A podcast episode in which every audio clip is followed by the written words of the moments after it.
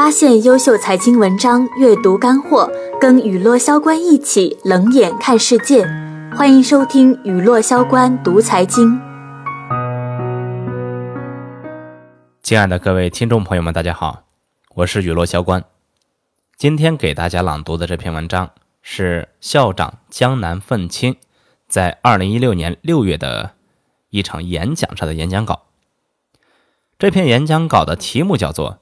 二零一六年创业投资展望，冬天的时候啊，不适合打猎。专家讨论问题都比较严谨，喜欢用数据支撑结论，而投资人更多的是靠猜，因为投资必须要有前瞻性。当数据都能被统计的时候，基本意味着其投资机会的丧失。所以听投资人的演讲，听者一定要小心。因为我们的结论往往很不靠谱，加上投资本身是以小博大的过程，赌错了无非亏点小钱，对了可以赚很多钱，所以往往都是开放性设想问题，尤其是一级市场中，早期更是如此。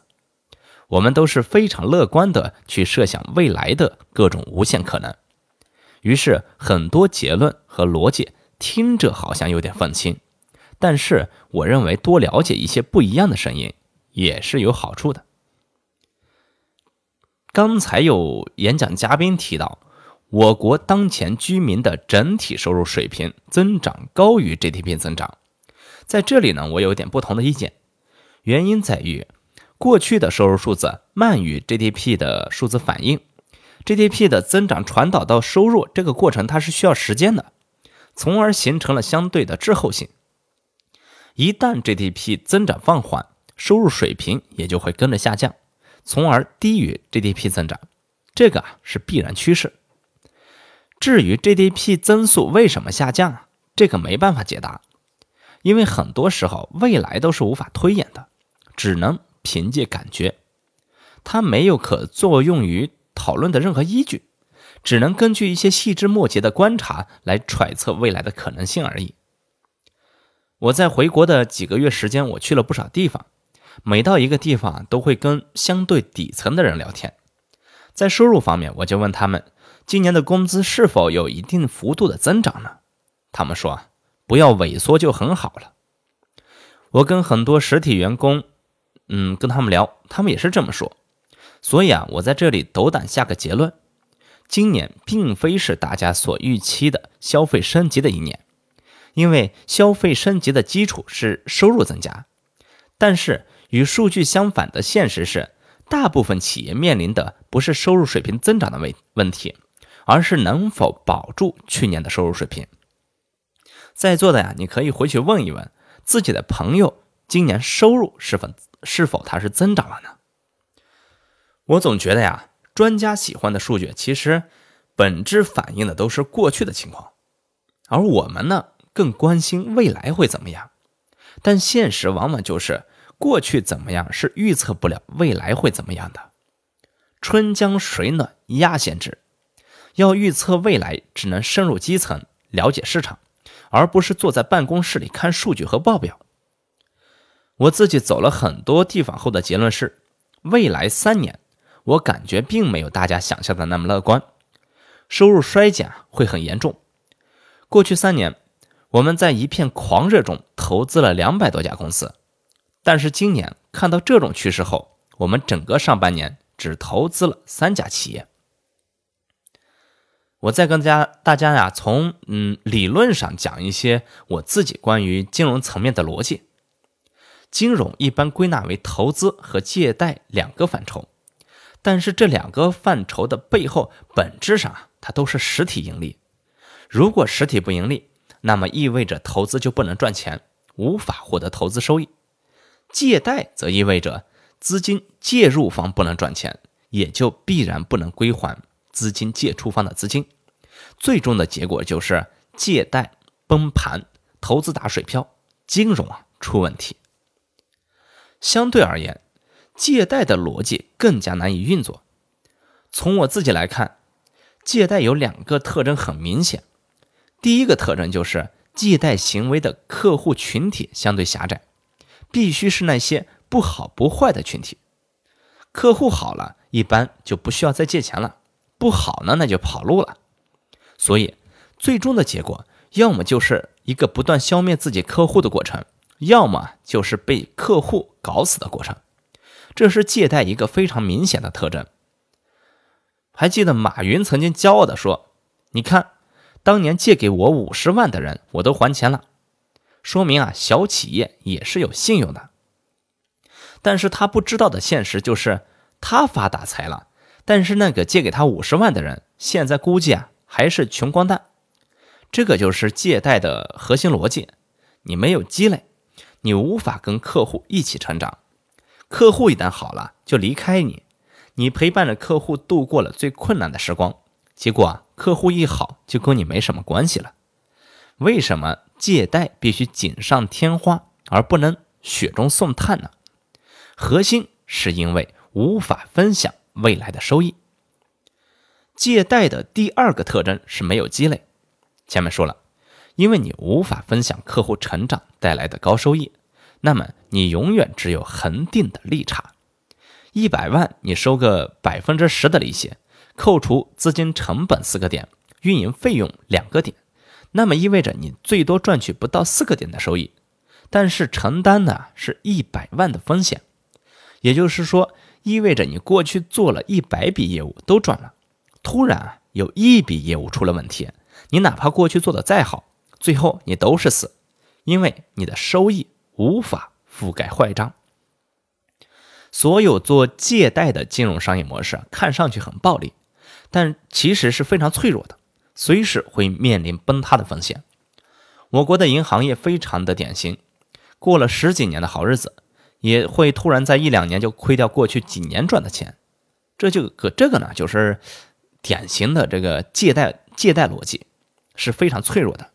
也是为什么我不看好所有承担信用风险的商业模式的根本原因，也是我为什么离开银行业的核心原因。无论对企业和个人，借贷都是缺乏积累的行业。长期来看呢，它只会让你变得很狭隘和无知。从这个点上来看，投资就稍微好点。投资呢是相对有积累的行业，它风险是恒定的，但是啊。它的收益是不确定的，所以呢，相对来说，投资感觉上会更有积累一些。你过去做了一百笔交易都亏了，可能未来一笔赚钱了，立马就把过去的亏损给收回来了。投资的收益和风险相对更平衡一些。但是呢，无论是借贷还是投资，终极收益都是来自于实体的盈利。一旦一个市场无法贡献利润，那么，无论你前面估值怎么高，声势怎么浩大，都没有意义，都是一场击鼓传花的游戏而已。所以，一旦逻辑设定在市场盈利这个基础上，我们就会发现，目前的整体市场其实是缺乏市场盈利机会的。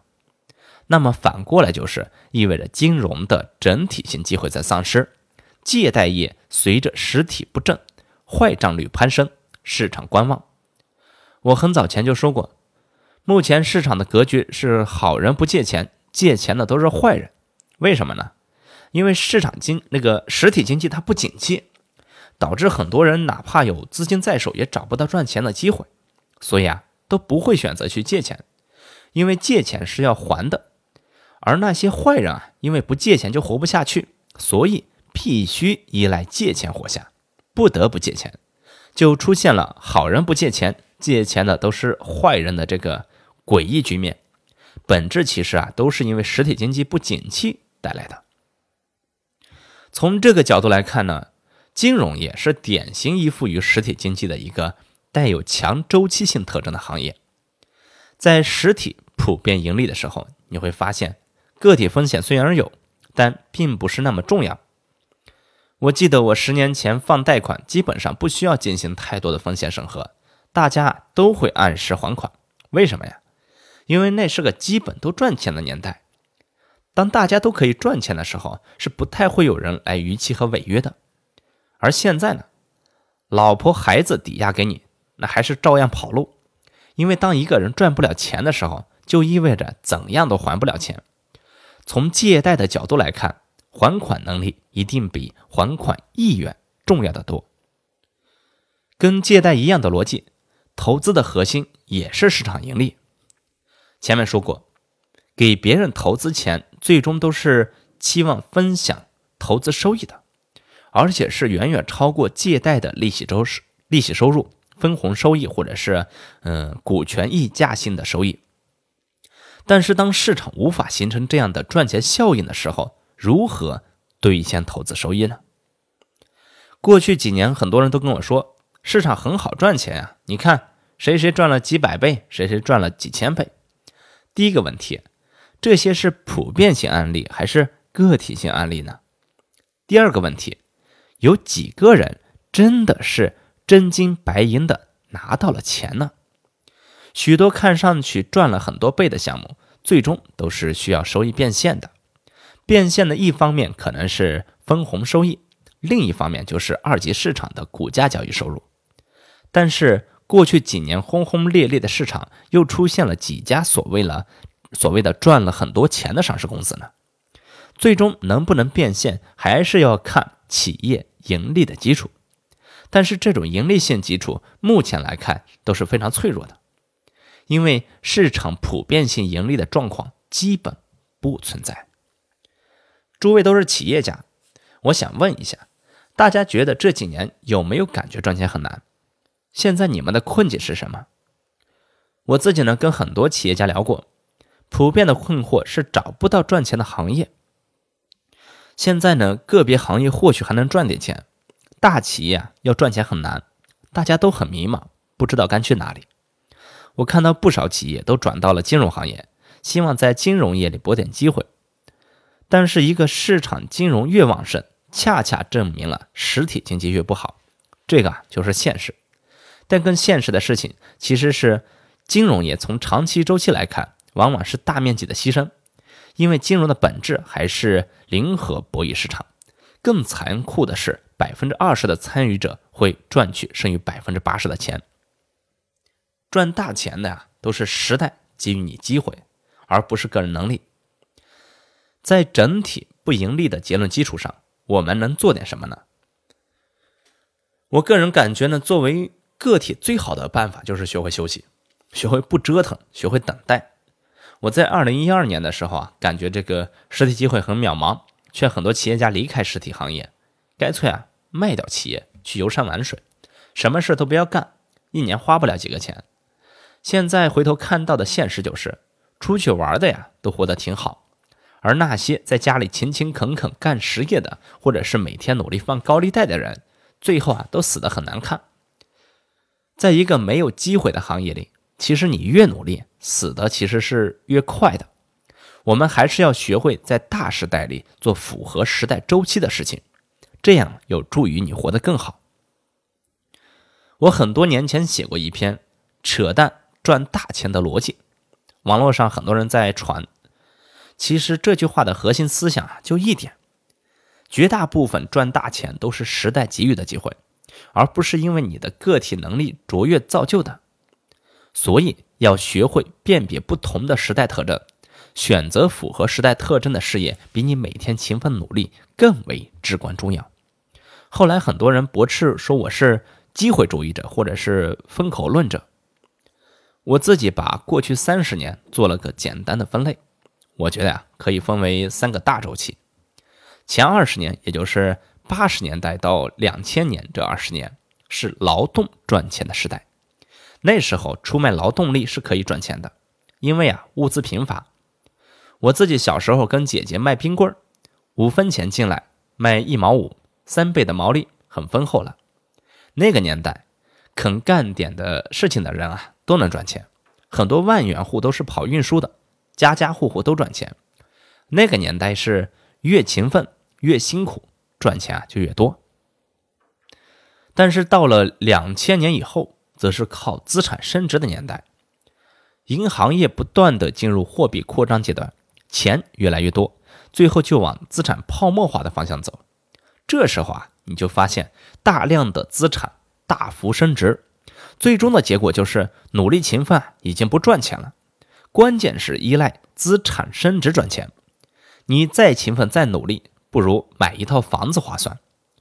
所以，过去十年出现所谓的悲剧故事，很多人很勤奋努力的把自己家的房子卖了去做实业，头发煞白，最后终于把自己当年卖掉的房子给买回来了。回头看这个十年，其实你啥事情都不用做，买房子就行了。零二年开始计划买房子的话，差不多到现在基本上都是十倍以上的回报。算上五倍的杠杆的话，基本也就是五十倍的回报。很多人勤奋努力工作一辈子，也没有这个时候买一套房子的人啊赚的钱多。这个就是现实。许多企业家也是如此。其实实体本身并没有赚赚太多钱，但是他们的企业土地产，嗯，还有这个房屋的升值所带来的盈利啊，远超过了他们企业的实业利润。于是，最终的结果都表现为资产升值。这个十年，如果你不参与到资产升值的逻辑里去，你基本就被抛弃在财富之外了。这也是为什么过去十年福布斯排首的，呃，排名的这些首富，基本上都是房地产商和煤老板这一类人了。当然，后者是随着整个十年的结束而崩盘了。整个来说吧，嗯，过去的很多牛逼的企业家，其实。不是他真有多牛逼，而是在这个时代加了杠杆，买来了资产的一些结果。二零一零年以后啊，资产升值的逻辑就不存在了，变成了资本大爆发的年代。从二零一零年到现在，你只要被资本喜欢上，就会发现赚钱的速度和规模远远大于以前的任何时代。我们看过去进入阿里和京东的人，很多都是大学刚毕业的孩子。但是赶上了资本爆发的年代，顺着资本的趋势，很快就被推起来了。过去几年，随便一个互联网小伙子，一个想法就能拿到几千万的估值，都能超过很多干了一辈子的企业家。所以，当这个行业起来的时候，跟你的个人能力是没有太大关系的，关键是在于你是否在一个正确的年代做了符合这个年代的事情。当然有很多人是无意识的，有很多人是有意识的。前者我觉得是这个祖坟埋的好的结果，后者是眼界格局高的结果。从我个人感觉来看，绝大部分的有钱人都属于前者，属于后者的微乎其微。所以我一直觉得这个年代赚大钱的人往往是不辛苦，辛苦的你往往赚不了大钱，这个是非常现实的情况。要学会认识到现实，不要自我催眠。在我看来，钱分为辛苦钱和泡沫钱。辛苦钱赚的是社会的平均利润，泡沫钱才是大钱。你们去看，一个股票如果不泡沫化了，那最多就是赚分红的钱，那是稳定的利润。而只有被资本看上了，让它的股价远远超过它实际有的价值的时候，你。才能赚到所谓的股权的差价，然后才会有所谓的大钱的机会。其实本质来看，一只股票十块钱和一百块钱，上市公司本身并没有太大的变化，至少肯定不会有十倍的差价。变化的只是投资它的人的预期而已。所以，只有泡沫来了，才能让价格产生巨变，你才能有机会转到其中的高额倍利。带来的泡沫钱，这个才是大钱。房地产其实也一样，一套房子十几年前卖两千元一平，和现在卖两万元一平，本身都是居住功能，并没有什么实质性的改变，但是带来的价格变化却是十倍甚至更高。那说明什么呢？说明只有价价格和价值背离了，你才能赚到大钱。纯粹从赚钱的角度来看呀，我特别喜欢泡沫，所以我们过去几年特别喜欢泡沫化带来的一些机会。这些机会往往是人极度乐观后产生的预期变化带来的机会。这种机会来的时候，并不需要你有太多的能力，你就能赚一些钱。所以我总是告诉自己，只有当傻瓜也能赚到的钱，才可能是大钱。依赖能力带来的钱。一般都是稳定的平均利润，尽量让自己承认自己不能干是非常重要的。嗯，在这里呢，当然我要谈一下我对能力的看法。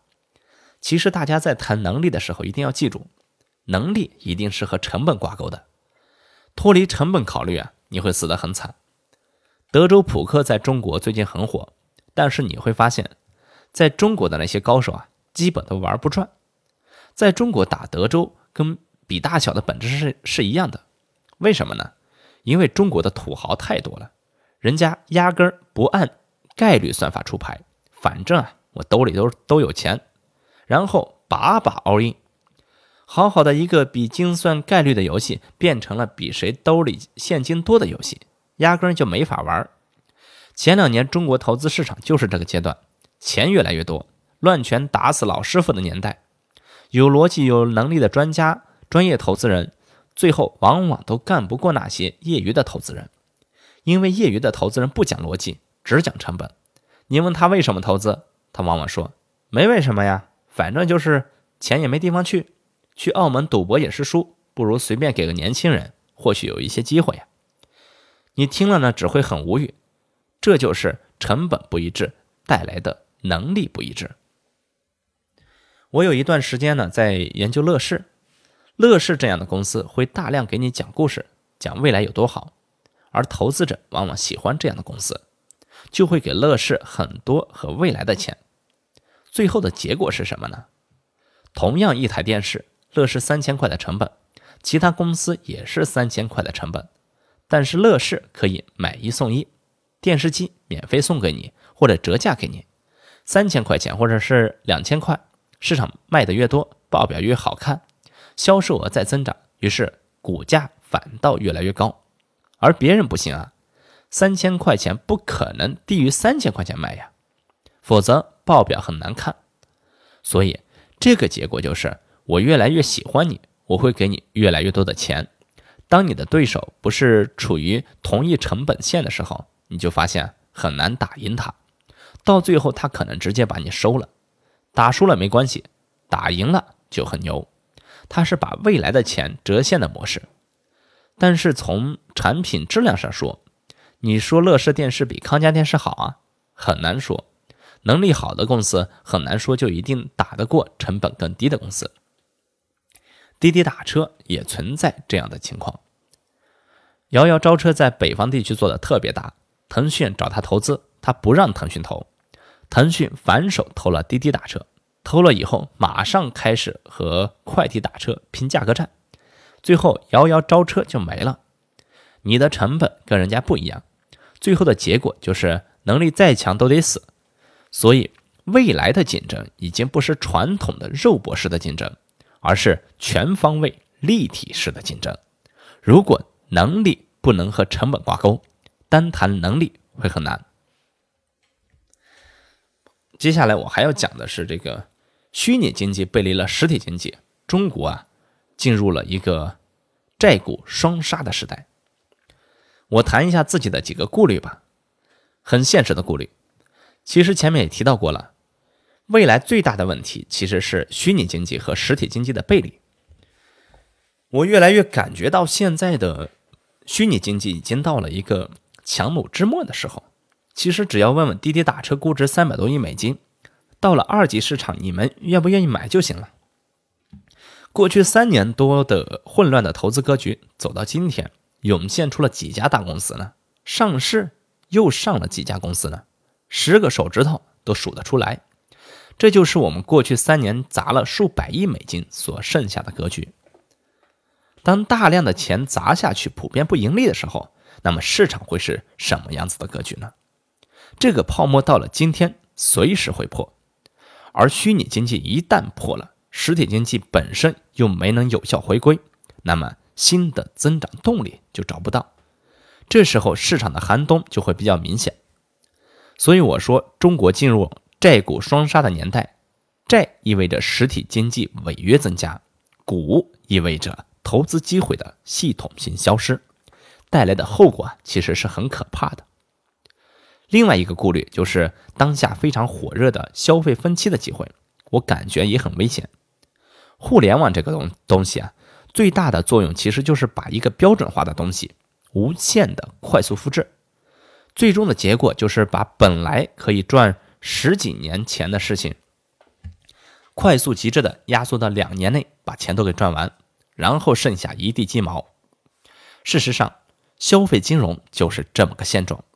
消费金融的本质其实是要求个人收入水平有效增长，而个人收入水平增长的背后，其实是实体呃实体经济的增长。实业赚钱，员工啊才能增加收入，然后才能支持分期。但是我前面说过，收入水平增长本身是不现实的，在这个基础上，你还扩大消费支出，最终结果就是大面积违约的快速出现。这个逻辑非常简单。最后带来的问题是什么呢？是消费分期大面积的崩塌。给好人放贷款放完了，一般就会会向这个坏人放贷款；坏人放完了，就会向更坏的人放贷款。美国的次贷危机就是这样。这两个问问题叠加，未来两到三年，甚至三到五年都不会太好。那未来坚持什么样子的策略会更好呢？我跟很多专家的思考是不一样的。大量的人在鼓吹人民币越来越不值钱，我觉得呀，该分开来看。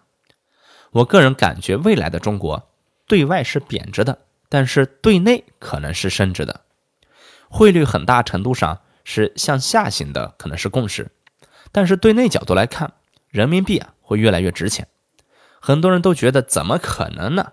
央行大面积放水，怎么会越来越值钱呢？很快就不值钱了才对。我真心不这么觉得。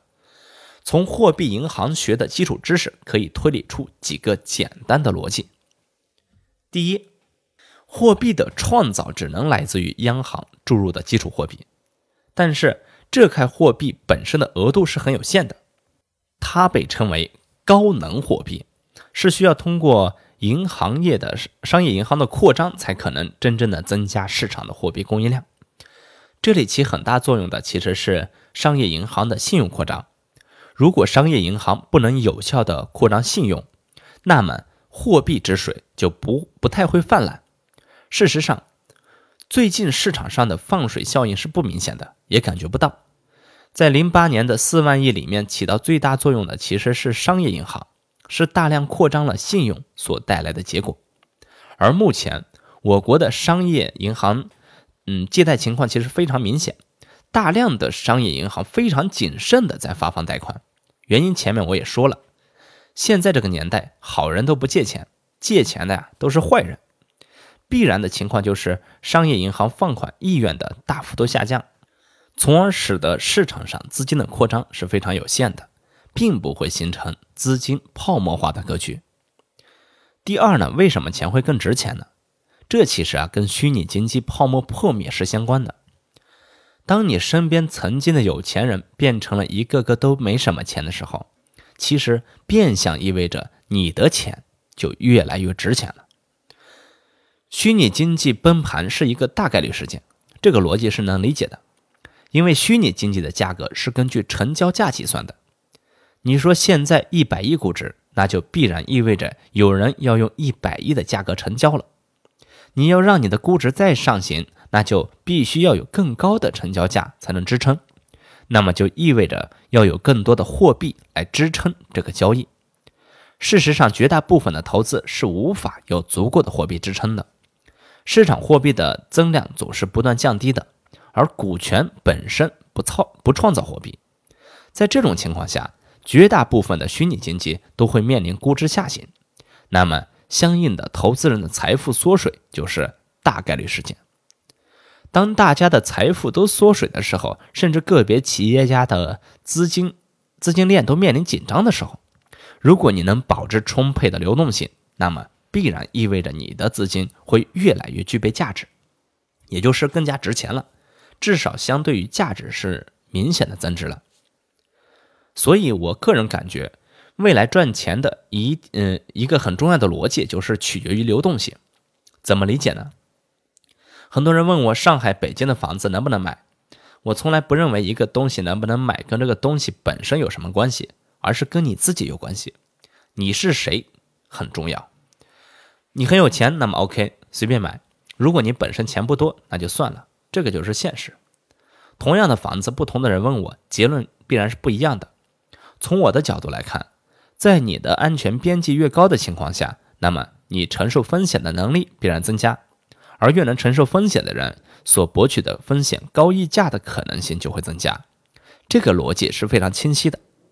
保持足够的流动性，可以让你的，嗯，你有机会去博取更高的风险溢价，而流动性不够的情况下，则会丧失各种机会。我今年二月份回国的时候，当时正好是跌破了三千点。我说，如果你是空仓，就可以买一点；如果你是满仓，那就没办法，必须砍仓。所以，同样一个点位，同样一个资产，能买不能买，跟资产本身没有关系，跟你自己有关系。你的流动性越安全，你就越有机会去博取高收益。我自己是一个业余的投资人，五六年时间投了两百多家公司。说实话，我什么都不懂，因为早期都是不确定的机会，我都是瞎投资。前几年我见到一个不错的年轻人，就会给他一点钱。很多人呢说你是不是太激进了呀？我觉得我一点都不激进，因为给他的都是小钱。因为从我的配置来看。我百分之九十的钱都放在稳定的收益上面，每年赚取一部分的利息收入，然后我拿着利息收入去做投资，投完了亏了就亏，对我并不构成任何的影响。也正是因为这个原因，我投资啊都没什么很大的压力，从而我可以博取一些极高风险的机会。但是因为风险高，所以别人跟我竞争的机会就少，我能拿到很不错的价格。投资啊是反人性的。只有反人性、反周期的时候，才能拿到更低的价格，才有机会。如果大家都看好了，你是很难博更高的收益的。所以，未来保证你的资产安全才是重中之重。保证安全的情况下，大钱不动，拿点小钱去玩，下个弦子，或许有机会。投资为什么要拿小钱去玩呢？因为投资的长期来看，它是周期性。九死一生，甚至是百死一生。如果你指望通过投资过得很好，那不可能。你必须要有一个会下蛋的母鸡，让蛋孵出来，孵出来就孵，孵不出来就算了。鸡永远在是非常重要的，它不会让你饿死。现在的各种折现机会啊，很明显了。我前段时间去了趟神木，发现很多老板都开豪车住豪宅，但结果呢，没钱加油。为什么呢？因为没现金。从一定的阶段来看，只有现金才是你的钱，其他的都是假的。这个时候，谁有现金，谁就能博取高展价的机会。投资是生命与事业的延续。最后呢，我要谈谈我的不成熟的、不靠谱的投资逻辑。我也是玩票性质做的投资，并不成功，没有什么显赫的业绩。赚点小钱而已，别把我的钱想法太太当真。第一件事情，我要特别想投资，嗯，提醒投资人千万别碰三件事情，就是吸毒、赌博、不设底线的投资。一般来说，稍微有点钱的人不碰这三个的，基本都不会死人。前面两个好理解，第三个其实是真做起来还是比较难的。其实投资这个事情最忌讳的就是不设底线，今天投一点。明天投一点，后天投一点，投到什么时候是头都不知道。这种投资千万不要干了，再有钱也经不起折腾。能否成功，很大程度上是不确定的。最好是拿出一笔钱，投完就完了。有机会就有机会，没有啊，那就算了。第二点，我自己最深刻的感觉就是，千万别觉得自己无所不能。很多时候啊，一旦是你所在的时代不在了，你再能干。也没有用。海尔的张瑞敏也提出这个说法：时代创造伟大的人物。国美的黄光裕在牢里给那个陈晓写过一封信，他的意思是我们应该不断的去拓门店，只有我们的门店足够大，别人才能，嗯，才进不来。这句话有道理是吧？但是过了两年，发现一点道理都没有了，因为互联网来了，你发现你过去最强悍的东西都是你的负担。线下的门店越多，成本越高，代价就越大，还没办法打掉它。曾经是你认为的巨大优势的资源，一夜之间就变成了负担。时代一改变，什么都没了。企业家要有投资的心态，往往就是要承认自己不能干，尽量把机会都留给年轻人，别有事没事要跟年轻人打。很多人你一定打不过他，但是你可以成为他爹，打不过啊就投他。当年苏宁不跟阿里去打架，没事给阿里投资点钱，现在就是阿里他爹了，也不会反一反的格局了。微软投了很多硅谷的公司，各种各样的公司。凡是危及到微软的公司，都去投一点，谁也不知道哪个小孩就起来了。雅虎当年最好的时候投资了阿里，现在雅虎的日子那么难过，但是因为有个孩子叫阿里，现在的日子多好过。投资的本质可以从生孩子的角度来考虑，很多企业家都有如下三种情况：第一种情况是总觉得企业就如同一个小孩，是自己从小养到大的，有必要扶着他走到最后。这是有问题的。孩子长大了，该放手就让他赶紧结婚去，别都娶媳妇了，你还每天都陪着，一点意义都没有。你应该让他去生孩子，或者是你自己去孵化别的孩子。第二种情况，很多人就想着只生一个孩子，这也是有问题的。孩子啊，一定要多生，只生一个孩子啊，容易坑爹。最比较正确的办法就是你你应该去投资一批，生出一批孩子。只要有一个孩子光宗耀祖，那你就牛了。从投资角度上，投一个成功的概率几乎为零，而且还容易被绑架。第三种情况，一定要在最好的年纪生小孩。你在最好的时候生孩子，能够陪他养他。等你自己都不行了，再养一个小孩。八十岁生一个小孩，小孩还没养大你就死了。许多企业家都是自己快不行了，才想到去转型去孵化。事实上，自己都没法活了，还怎么转型呢？投资本身应该是生命和事业延续的过程，而不是你自己去主导一件事情。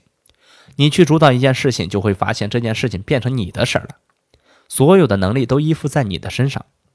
我们很多人，嗯，投了很多事之后事必躬亲，最后都死了。这种控制性思维也是非常可怕的。很多企业家认为资源是我给的，想法也是我给的，钱也是我给的，凭什么他做大股东呢？但是你却没想过你自己能否做得起来呢？工业时代和互联网时代的区别是对资产控制的不一样。工业时代百分之一的股份意味着几千万的资产，互联网时代百分之一和百分之百啊是没有任何差别的，因为做不起来都是零。互联网时代是一个轻资产的时代，股份的比例控制权。如果你你认为你可以干得起来，那你就控制；如果你是靠团队的，那你就给他足够的股份，让他认为自己是自己干，而不是为你干，否则他一定不会跟你干。所以，责权的对的一定要想明白，做一个好的投资人，而不是做一个好的控制的人。这个年代能干的人往往都不忠诚，忠诚的人。往往不能干，就是这么现实。此外呀，我要提醒各位企业家，千万不要去投你擅长和熟悉的行业。这跟很多人的想法是相反的。许多企业家总是说，不熟悉的不投资，投资是要看大格局，而不是要看小格局的。有很多行业势必衰落，势必衰落就意味着你把这个行业全投遍了，你也没有任何机会，一点机会也没有。我有时候想。我都快四十的人了，比我年纪大的人都能看懂这个商业模式，那这个商业模式就一定不是新型模式，也就不具备任何可投可投资的价值和呃和未来。未来一定是一个现代人不太容易看得懂的，是搞出一个新的东西，把以前的人干死的过程。所以，你作为老一辈的企业家都看得懂的商业模式，我才懒得没兴趣去投资，尽量多相信年轻人。投资一些他们喜欢的东西，比投资你喜欢的东西啊更具备未来。当然，我也承认啊，投资分为两种，一种是补短板，从互补的角度考虑问题，投出一块可以让我更好的短板来。但是这个前提是你要确认行业是有机会的。另一种是从生命和事业的延续的角度上，投出一些还不错的个人，让年轻人成长，他们成长了，你也就成长了。还有一句话就是说，少混圈子，因为混圈子容易失去未来，会让你的眼界越来越集中在某个圈子里面。最后啊，把好东西都漏掉了。以前讲志同道合，现在要在志同道合、志同道不合的人身上多学学。互联网就是跨界的特点，一不小心你就走到了别人的领域，而把别人干死了，或者又反被别人干死了。最后，从我总结一下吧。短期来看呢，我个人比较悲观，但是悲观到一定程度就会是乐观，因为冬天之后那就是春天。冬天有时候是不适合打猎的。没有机会的时候就没有机会，安静的趴着熬过去呢，就是春天。另外呢，实业空心化也好，什么化也好，到一定阶段是什么呢？你会发现那些过去产能产能淘汰的差不多的时候，机会啊又出来了，就是这么一个过程。大宗商品也好，什么也好，长期低迷总会有一个机会。等到大家都不愿意玩了，一部分走了，一部分死掉，留下的就是。机会出现，这是反周期理论。总归来说，市场就是这样周而复始的。最后，衷心祝愿大家会有更好的明天。